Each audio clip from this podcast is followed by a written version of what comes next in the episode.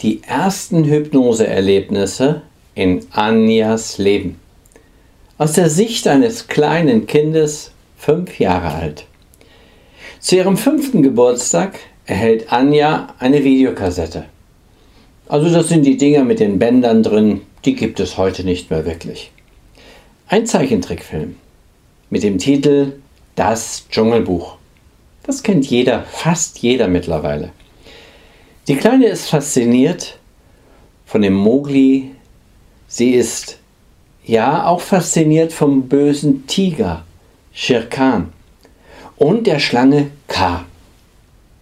Sie sieht, wie die böse Schlange irgendetwas mit ihren Augen macht.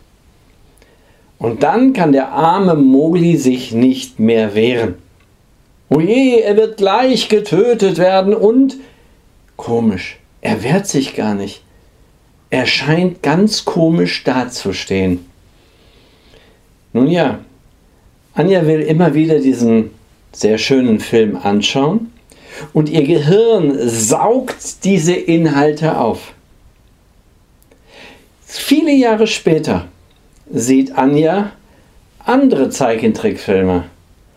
Da gibt es Menschen, die alleine mit ihrem Blick oder einem Pendel oder ein Zauberwort andere Menschen hypnotisieren. Schnipp, schnapp, schnipp, schnapp, schnipp, schnapp, du bist ein Huhn. Schnipp, schnapp, schnipp, schnapp, du kannst dich nicht wehren. Schnipp, schnapp, du bist verliebt. All diese Geschichten tauchen in Romanen, in Spielfilmen, in der Kinderstunde, überall auf.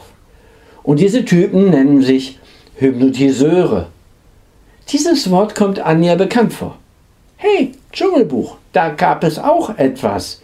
Da sagte doch einer, hypnotisieren. Ah, Archiv, melde dich. Naja, und im Laufe ihres Lebens macht sie immer weitere Erfahrungen mit dem Thema Hypnose. Also diese Hypnotiseure, sie verzaubern, nein, natürlich verzaubern sie nicht, sie hypnotisieren andere Menschen. Diese hypnotisierten Menschen benehmen sich dann so wie willenlose Zombies. Naja, oder zumindest wirken sie so wie willenlose Zombies. Im jugendlichen Alter lernt Anja in Liebesromanen oder schon in Größ Spielfilmen für größere äh, Kinder immer wieder die Macht der Hypnose kennen. Mit ihrem hypnotischen Blick ist sie fasziniert von den Augen. In einer Art Hypnose fühlt sie sich gefangen und kann sich nicht wehren. Immer wieder tauchen diese Worte in ihrem Leben auf. Es scheint fast so, als könnten Hypnotiseure mit ihrem Geheimwissen aus Menschen willenlose Geschöpfe machen. Wie Menschen mit Hilfe von magisch wirkenden Prozessen, Ritualen einfach willenlos werden, das ist schon faszinierend. Und dieses Geheimwissen wird in sogenannten Reality-Dokumentationen frei nach dem Motto, du hast bestimmt schon mal gelebt und das wollen wir jetzt filmen. Und dann bist du da und wir sehen, wo du schon mal warst. Ja, diese Shows gab's. Sie waren auch echt. Es stand ja Dokumentation drauf. Worauf wir natürlich wieder nicht geachtet haben, dass diese Dokumentation in ein früheres Leben nichts anderes war. Das Schloss, die historischen Örtlichkeiten, das war Dokumentation. Stand im Abspann übrigens drin. Und die filmischen Ebenen drumherum, ja, das kommt mir bekannt vor. Hier bin ich schon mal gewesen. Oh mein Gott. Das war die Show. Aber wir hören nur das, was wir hören wollen und den Abspann lesen wir sowieso nicht und dann glaubt halb Deutschland daran, wow, der hat schon mal oder die hat schon mal gelebt und das sah so authentisch aus. Schauspieler, Leute, die können das. Naja, genauso läuft das dann auch ab. Man kann sehen, wie Menschen mit Hilfe von magisch wirkender Hypnose und Hypnotiseuren verstorbene Seelen im Mittelalter wiederfanden und mit einer Blitzhypnose normale Menschen sofort willenlos wurden und bei einer Reinkarnation, also eine Reise in ein früheres Leben im Mittelalter, sich selbst auf dem Scheiterhaufen oder als Pharao oder als König wiederfanden. Auch las Anja irgendwann in den verschiedensten Frauenzeitschriften Berichte über Hypnosetherapie. Und damit erfolgten dann in diesen Frauenzeitschriften Wunderheilungen. 100 Jahre litt ich unter einer Spinnen- oder Schlangenangst und der Hypnotiseur hat es in drei Sitzungen weggemacht. Chaka. Naja, verzweifelt und voller Leiden wollte Anja auch ihre Störungen, ihre Ängste, ihre quälenden Gefühle weghypnotisieren lassen. Jedoch ohne Erfolg. Warum? Dazu komme ich später. Macht Hypnose willenlos. Schauen wir uns doch mal so ein typisches Hypnosearchiv an. Ich nenne es mal Zimmer. Also so eine Art Zimmer, Hypnosezimmer. Mehr als 90 Prozent aller deutschen erwachsenen Menschen glauben tatsächlich, dass Hypnotiseure Macht über andere Menschen haben, über eine Art Geheimwissen verfügen oder dass Hypnose so etwas wie eine Wundertherapie oder dass es Hokuspokus ist. Mehr als 90 Prozent. Das ist leider falsch. 90 Prozent, das ist die große Masse. Die hat hier leider nicht recht. Nein, nicht leider. Die hat Gott sei Dank nicht recht. Und es spielt dabei überhaupt keine Rolle, welche Bevölkerungsschichten wir fragen. Ob wir die sogenannte Unterschicht fragen oder die genannte Oberschicht oder die Mittelschicht. Jeder hat in seinem Kopf ein Archiv der Hypnose, der Hypnotiseure, Mowgli Dschungelbuch als Kern und später kommen all die kleinen Geschichten dazu, die in diesem Hypnosezimmer Platz finden. Und in diesem Zimmer, wir nennen es ja Zimmer, da, das ist in unserem Gehirn so ein tiefliegendes Netzwerk.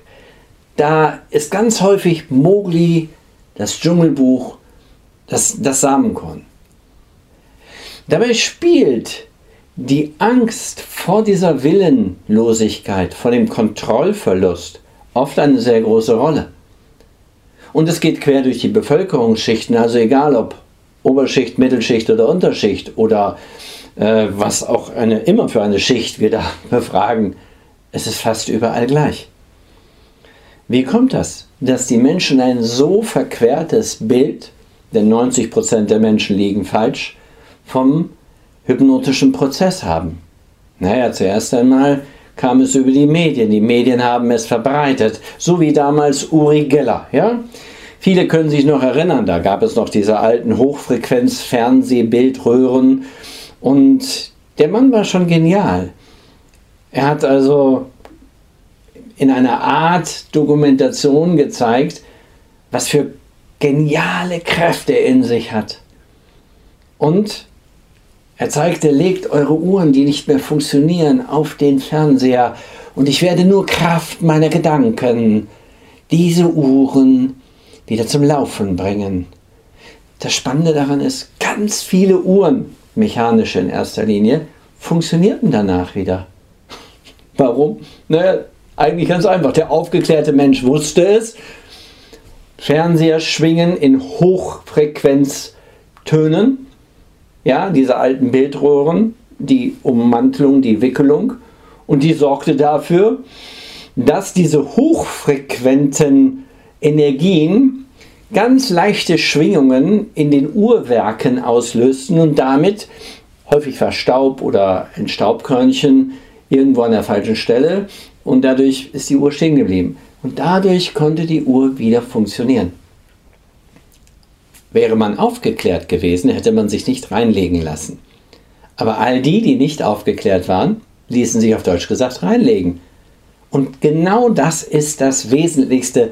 Wissen erzeugt Ah, habe ich mal irgendwo gelesen. Ja, Ah-Effekte. Ah, so ist das. Und wer nichts weiß, ja, den kann man jeden Scheiß verkaufen. Leider. Darum ist Wissen und Aufklärung so wichtig. Wir gehen noch einmal in dieses Hypnosezimmer rein. Ich weiß, ich komme schon wieder von dem Buch, von meinem Buch ein wenig ab. Und in einem dieser Hypnoseräume, da gibt es einen großen Raum und der ist unterteilt, unterteilt in viele kleine Räume. Natürlich ist das ein Netzwerk. Da ist die Information, Hypnose ist ein fremdbestimmter Zustand. Der eine hat Macht und der andere muss machen. Und wir wissen das, weil wir das immer und immer wieder in irgendeiner Art vorgekaut bekommen. Natürlich kann dieses Netzwerk viel später entstanden sein, wenn du gar nicht Mowgli Dschungelbuch gekannt hast. Aber es sind immer die gleichen Muster. Romane und Filme gab es ja genug zu diesem Thema.